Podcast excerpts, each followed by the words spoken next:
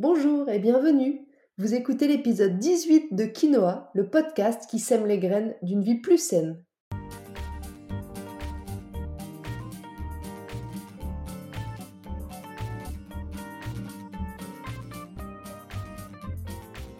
Je suis Julie Coignet, naturopathe et coach santé. Ma mission à travers ce podcast est de vous aider à retrouver ou à garder la santé en adoptant de nouvelles habitudes de vie plus saines et équilibrées.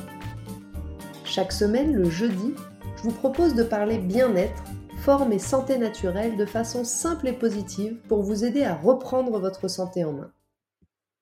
Si vous venez juste de découvrir le podcast, je vous invite à écouter l'épisode 0 dans lequel je me présente plus en détail et l'épisode 1 dans lequel je pose les bases de ce qu'est la naturopathie et de ce que ça peut vous apporter.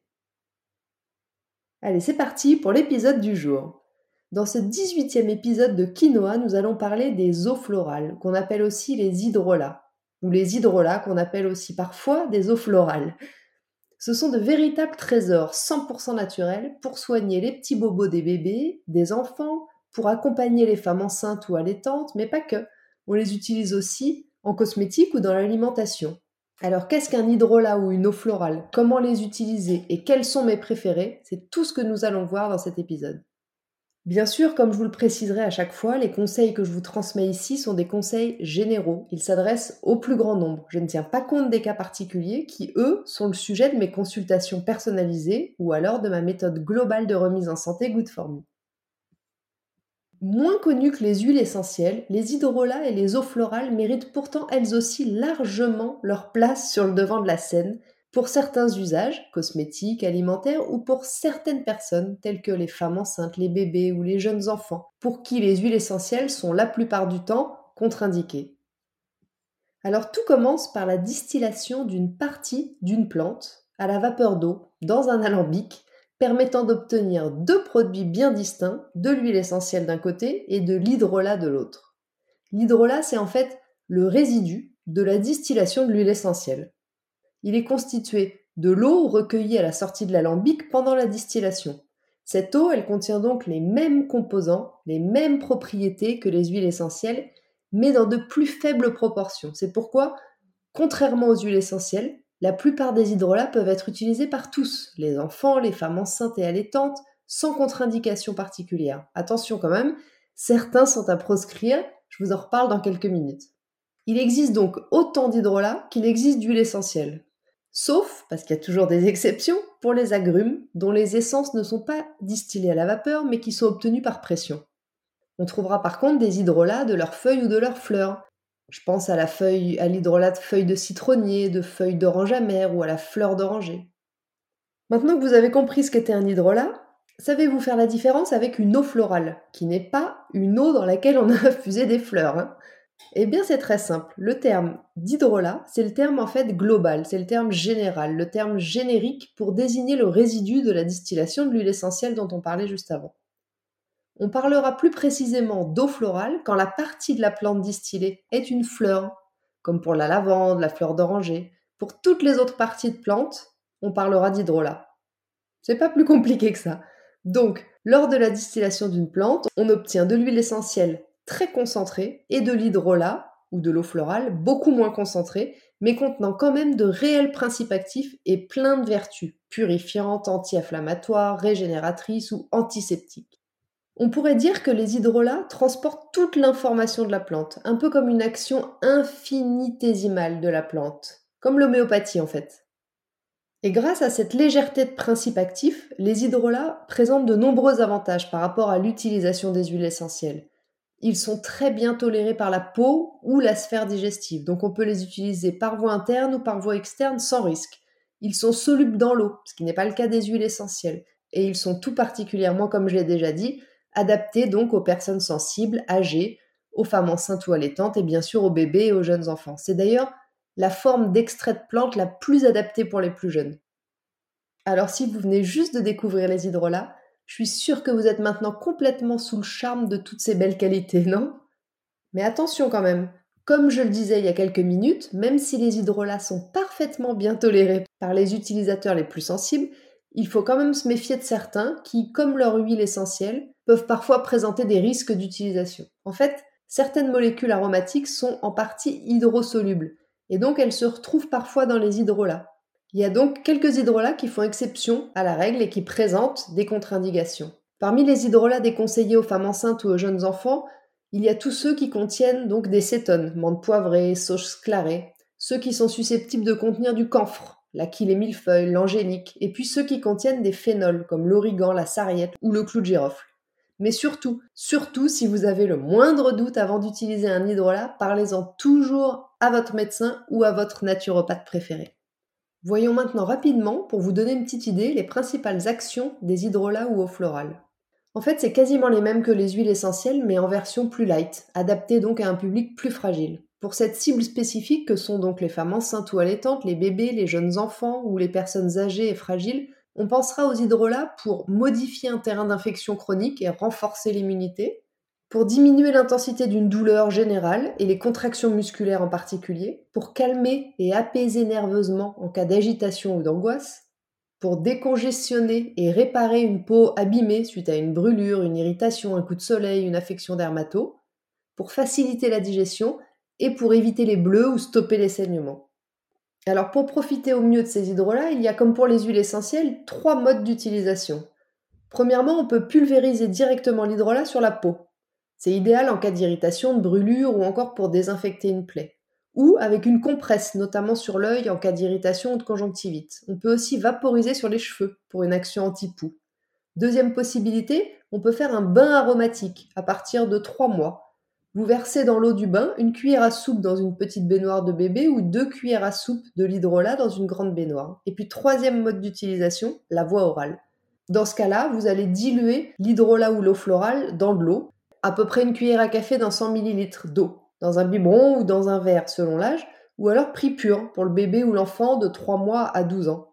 Alors maintenant, avant de vous donner mes best hydrolats de la mort qui tue, j'ai d'abord quelques conseils à vous donner pour bien choisir votre hydrolat ou eau florale.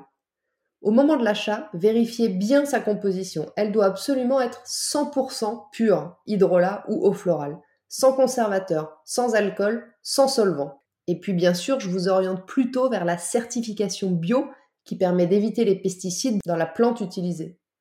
Ensuite, vous les conserverez à l'abri de la lumière et de la chaleur pour que leurs propriétés ne soient pas altérées. Si vous en avez une utilisation quotidienne, comme en cosmétique par exemple, vous pouvez tout à fait les garder dans votre salle de bain. Mais si leur utilisation est plus ponctuelle, plus occasionnelle, alors je vous conseille de les conserver au frigo. Quoi qu'il en soit, retenez que les hydrolats ou les eaux florales ne doivent pas être gardés bien au-delà de 6 mois. Et si le parfum de l'eau florale a presque disparu ou devient désagréable, je vous conseille de jeter le flacon. Alors voici maintenant mon top 4 des hydrolats ou des eaux florales particulièrement intéressantes pour les enfants. Pour commencer, s'il ne devait y en avoir qu'une, ce serait sans aucun doute celle-là, l'eau florale de camomille noble, qu'on appelle aussi l'eau florale de camomille romaine. Elle est hyper efficace en cas de colique, de poussée dentaire, d'irritation ou d'érythème fessier. Elle est très apaisante. Idéale donc en cas de tout ce qui est réaction euh, cutanée ou même oculaire, avec des rougeurs, des démangeaisons, que ce soit allergique ou pas. Elle permet d'apaiser les piqûres d'insectes, les brûlures, donc les yeux irrités, mais aussi de calmer les maux de ventre qui vont être liés à trop de stress ou d'angoisse, comme avant un départ à l'école ou avant le coucher. Elles vont aussi calmer les, coliques du nourrisson, les poussées dentaires, les difficultés donc à s'endormir et la colère. Et là, vous vous dites, mais comment c'est possible que j'en ai jamais entendu parler? Alors, à partir de 3 mois, vous pourrez euh, mettre une pulvérisation directement dans la bouche de bébé, par exemple, lorsqu'il aura une poussée dentaire. En cas de maux de ventre ou de spasme, à partir de 6 mois, vous pourrez mettre une cuillère à café dans 100 ml d'eau. Sur une peau abîmée, une peau rouge, une peau qui démange, vous pourrez mettre directement, soit en pulvérisation, soit euh, sous forme de compresse, en application avec une compresse. Et puis pour calmer euh, l'agitation, l'hyperactivité, pour apaiser euh, avant, le, avant le coucher ou en cas d'eczéma, à partir de 3 mois, vous pourrez mettre une cuillère à soupe dans l'eau du bain. Deuxièmement, l'hydrolat de thym à l'inalol.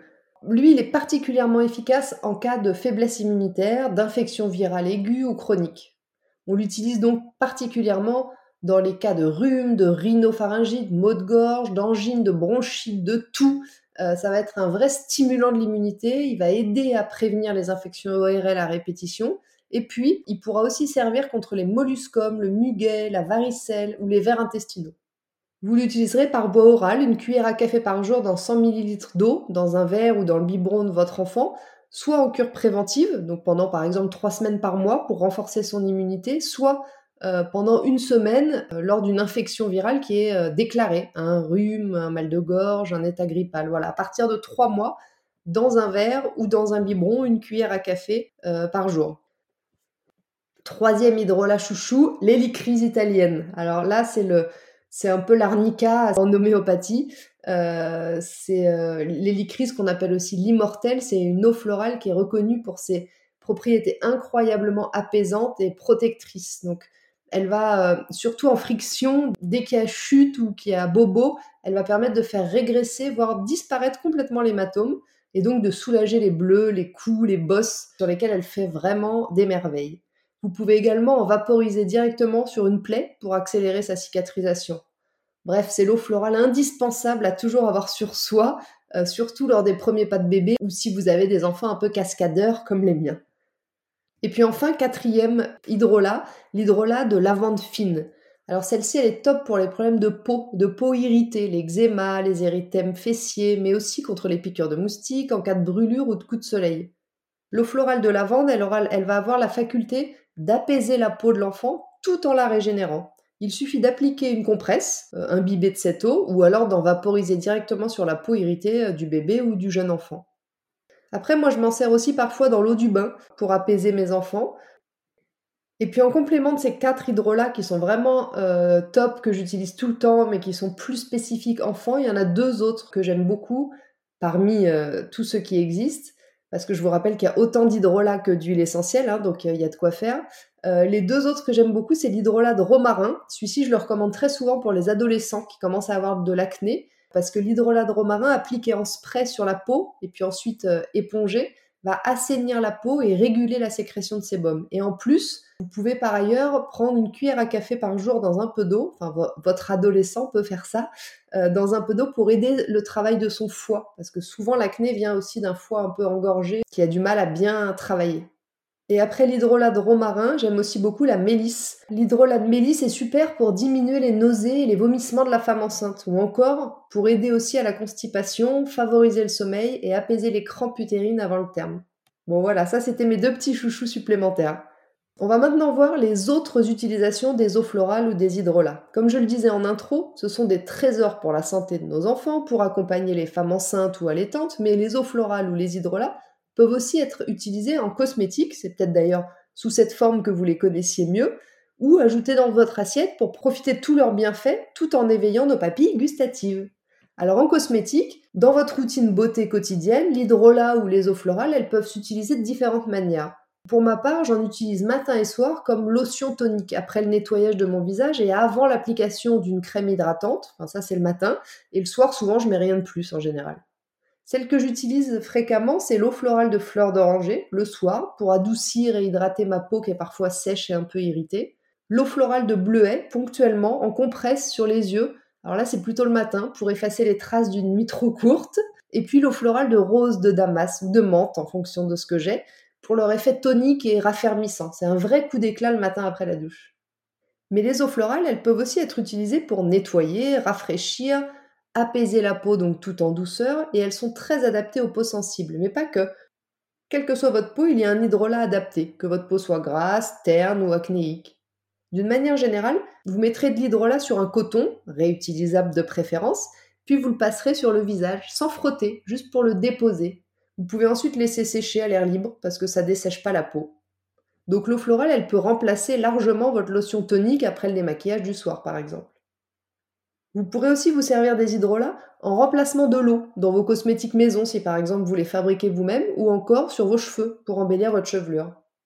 Après, il y a sûrement plein d'autres usages des hydrolats en cosmétique, mais c'est moins mon truc, donc si ça vous intéresse, je suis sûre que vous trouverez plus d'infos sur ce sujet en allant surfer un peu sur le net. Maintenant, après avoir passé en revue les bienfaits des hydrolats pour les personnes sensibles, puis en cosmétique, sachez que vous pouvez aussi profiter de leurs bienfaits sous forme de cure ou en les incluant dans votre alimentation. Et oui, on peut aussi s'orienter vers les hydrolats ou les eaux florales pour leurs vertus médicinales et pour le plaisir de leur goût. Comme je l'ai dit déjà plusieurs fois, Ils sont à la fois plus doux que les huiles essentielles et ils contiennent plus d'actifs qu'une tisane, ce qui en fait un produit intermédiaire hyper intéressant. L'ingestion des eaux florales permet donc de profiter d'une grande partie des actifs de la plante. Alors elles peuvent être consommées sous forme de cure, de 20 à 40 jours selon les hydrolats. On recommande en général de prendre 2 cuillères à soupe d'eau florale dans un litre d'eau à boire pendant toute la journée. Ça c'est une généralité à préciser avec votre naturopathe. À titre d'exemple, vous pourrez utiliser l'eau florale de romarin qui est top pour soutenir le nettoyage du foie, ou l'eau florale de camomille, qui va vous aider à mieux digérer et à apaiser votre système nerveux, ou encore l'eau florale de lavande, pour vous aider à retrouver un sommeil plus serein. Et puis en cuisine, les hydrolats sont aussi vos partenaires, parce qu'ils vont allier subtilement le plaisir à de nombreux bienfaits santé. La fleur d'oranger et l'eau de rose, par exemple, sont très connues, très utilisées pour parfumer les plats dans la cuisine méditerranéenne, mais c'est pas tout. Vous le saviez peut-être pas, mais la fleur d'oranger, elle participe aussi à réguler notre rythme cardiaque, ce qui en fait va nous apaiser et puis nous aider à trouver le sommeil plus facilement. Quant à l'eau de rose, au-delà de sa saveur qui nous fait voyager, ses propriétés vont être équilibrantes. Elles vont nous aider à modérer notre, notre appétit et les variations hormonales chez la femme. Mais quels que soient les hydrolats utilisés, il existe plusieurs façons de goûter leur saveur tout en profitant de leurs bienfaits. Ajoutez-les par exemple dans toutes vos sauces mijotées hors du feu, dans une soupe, ou encore dans vos vinaigrettes ou dans une boisson. Et puis sachez que les eaux florales sont d'autant plus intéressantes en cuisine que nombre d'entre elles sont digestives, elles soutiennent le foie comme on l'a vu, elles réduisent les ballonnements ou encore elles luttent contre les infections digestives. Alors ce serait vraiment dommage de s'en priver. Pour les plats salés, je vous invite à tester par exemple les hydrolats d'herbes aromatiques comme la coriandre, le basilic, la sarriette, le thym, le laurier pour parfumer vos préparations. C'est une vraie alternative aux herbes fraîches. Pensez aussi à l'hydrolat de cannelle qui réchauffe les plats de légumes l'hiver. Et pour les préparations sucrées, vous irez plutôt peut-être vers des saveurs fruitées, florales, comme les hydrolats de rose ou de fleurs d'oranger dont on vient de parler, mais on pense moins à l'hydrolat de cassis, de géranium, de yuzu, ou encore de menthe, verveine, mélisse, basilic, pourquoi pas, pour apporter une touche rafraîchissante tout en aidant à la digestion. Voilà, c'est sur cette note gourmande que je dois vous dire que ça y est, l'épisode 18 de Quinoa touche à sa fin. Je vous remercie de m'avoir écouté jusqu'ici. J'espère que vous l'avez apprécié, qu'il vous a plu et puis qu'il vous aura donné envie d'utiliser ou d'intégrer les hydrolats dans votre quotidien. Si c'est le cas, comme je vous le répète à chaque fois, n'hésitez pas à en parler autour de vous, à partager l'épisode sur vos réseaux sociaux, à me laisser un petit commentaire sur iTunes avec quelques étoiles. C'est vraiment le meilleur moyen de soutenir le podcast et de m'encourager à poursuivre. Si vous n'avez pas pu prendre de notes, vous retrouverez les résumés de mes conseils par écrit dans l'article de blog dédié à l'épisode sur mon site juliecoignet.com. La semaine prochaine, on va parler du gluten, le fameux grand méchant loup dont on sait parfois plus trop quoi penser. Alors qui est-il vraiment? Pourquoi est-il si souvent incriminé? Faut-il absolument le supprimer de son alimentation? Ou peut-on en consommer sans souci? Je vous explique tout ça dans le prochain épisode de Quinoa. Nous essayerons aussi de déterminer si oui ou non le gluten est un problème pour vous. En attendant, si vous voulez me faire un petit coucou ou échanger, je vous invite à me rejoindre sur Instagram, juliecoignet-du8 naturopathe. Et n'oubliez pas, comme le disait très bien l'abbé Pierre, il ne faut pas attendre d'être parfait pour commencer quelque chose de bien. À bientôt!